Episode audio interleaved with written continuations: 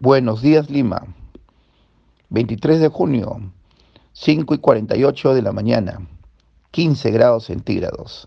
Les habla Arturo Marcos en su espacio Aguanta tu carro. Hoy no sé si todos aún despiertos o aún conciliando el sueño o aún queriendo conciliarlo después del remesón que tuvimos el día de ayer a las 9 y 54, eh, producto de un temblor en como epicentro en la ciudad de Mala, a 33 kilómetros al suroeste de Lima, con una magnitud de 6 y una profundidad de 32 kilómetros.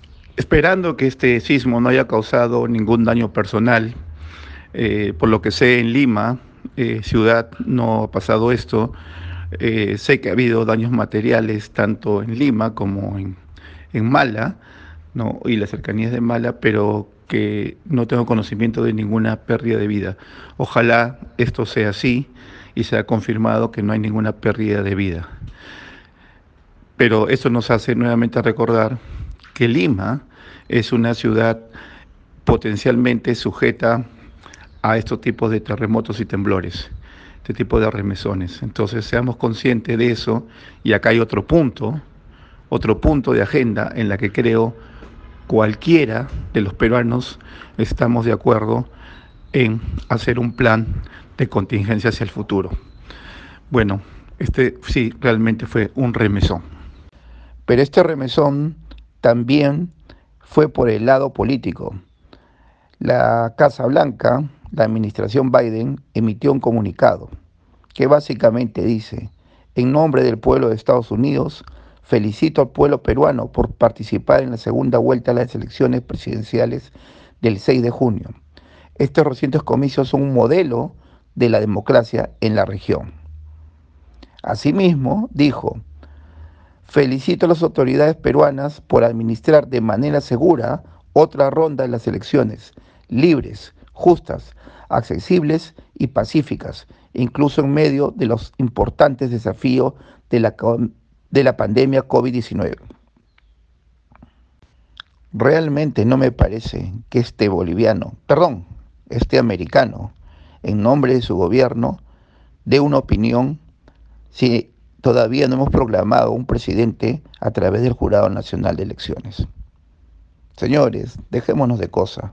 El país necesita avanzar. Y como dicen los gringos, next. Vamos a lo siguiente. Ya esto está concluido el Jurado Especial de Elecciones ha rechazado todas las solicitudes que hicieran eh, de anulación de, actas o anulación de mesas. Se prevé que el mismo curso, porque es una impugnación, ya fue resuelta en primera instancia, lo haga el Jurado Nacional de Elecciones. Y por favor, respetemos esas decisiones y no incitemos a cosas como golpes o cosas como anular las elecciones, que no tienen un sentido legal ni constitucional, si queremos verlo desde el punto de vista del Perú. Creo que es momento de retornar a la calma, dejar la incertidumbre que solo produce inestabilidad económica eh, y financiera, ¿no? Se ve afectado, este ruido político afecta el dólar, no es posible que tengamos un tipo de cambio cercano a cuatro, ¿no? Y mientras tanto, ese tipo de cambio, dado por un tema netamente de ruido político, porque no es un tema estructural de la economía, nos haga llegar ¿no? a tener el precio del pollo elevado, el precio del aceite que sube, el precio del pan, y esto afecta principalmente a la gente más pobre de nuestro país. Creo que ya recibimos una lección, debemos asumirla, eh, asimilarla, ¿no? y mirar hacia adelante, mirar qué tenemos nosotros. Resulta realmente paradójico que mientras nuestros minerales siguen creciendo en precio y nuestra economía sigue recibiendo mucho más dólares comparados con los que recibíamos el año pasado, por solo el efecto de, por ejemplo, del precio del cobre, que se ha incrementado 60% en un año. Es increíble que recibamos más dólares y nuestra economía muestre un dólar alto. ¿no? Obvio que Estados Unidos eh, no manifiesta su interés o su voluntad de continuar trabajando con el Perú porque digamos, nos quieren mucho, sino simplemente hay muchos intereses económicos que tiene Estados Unidos. Ustedes deben saber que Estados Unidos ha hecho una emisión monetaria de, de muchos millones, miles de millones o billones de dólares en la economía americana. Y la única forma que no se produzca inflación en esa economía, al ponerlo, inyectarle tal cantidad de dinero, es que se produzcan más bienes y servicios. Y para producir más bienes y servicios necesitan comprar el cobre. ¿no? Pero también tienen otro competidor que es China. ¿no? Y China también está dispuesto a seguir prendiendo la locomotora a toda velocidad y necesita también nuestros minerales. Entonces, tenemos la suerte dentro de toda esta desgracia que los dos más grandes del mundo, que están tratando de correr para levantar su economía, ¿no? necesiten de nuestra materia prima. Y también abre una posibilidad ahí para que nosotros podamos renegociar esos contratos que teníamos con estas grandes potencias y establecer nuevas reglas de juego.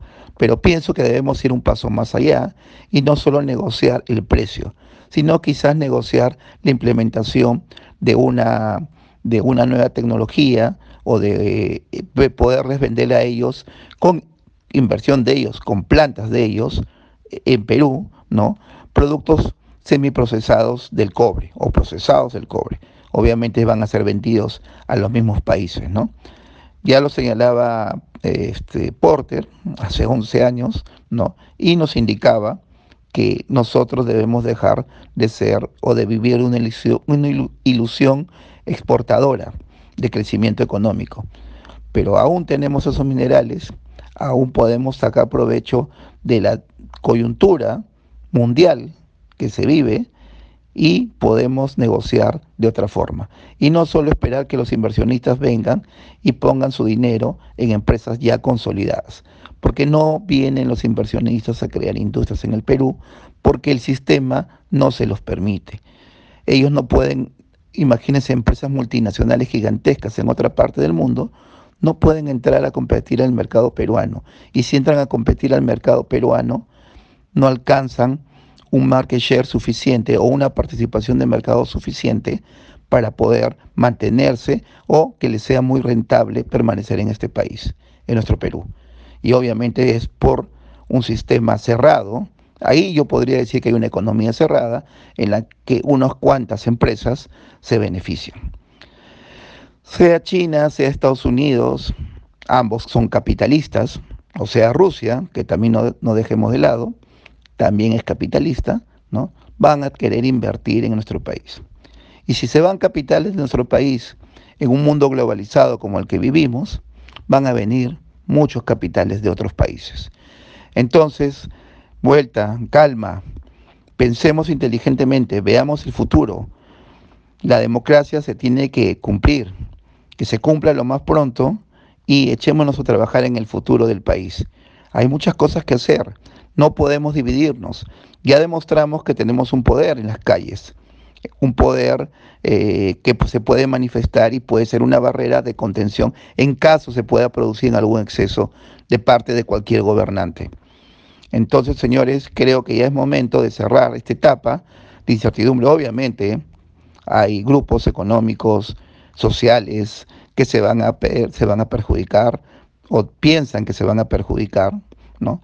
Pero así es la democracia. Hay un ganador y hay un perdedor, ¿no? Entonces, lo más inteligente es empezar a trabajar con ese ganador, sabiendo que tenemos una fuerza social importante de contención, para poder llevar a cabo, por lo menos, ahora que estamos en pandemia, la agenda básica, que creo que ahí ninguno, ninguno de nosotros puede salirse de esa agenda. La salud está primero, Luego continuaremos con el tema de la educación y ahí debemos enfocar nuestros esfuerzos para, para sacar a nuestro país adelante. Bueno, señores, ese ha sido mi aporte del día de hoy. Tengan muy buenos días. Cuidado con las réplicas. Y bueno, a gritar con fe, arriba Perú. Tengan buen día. Cuídense mucho.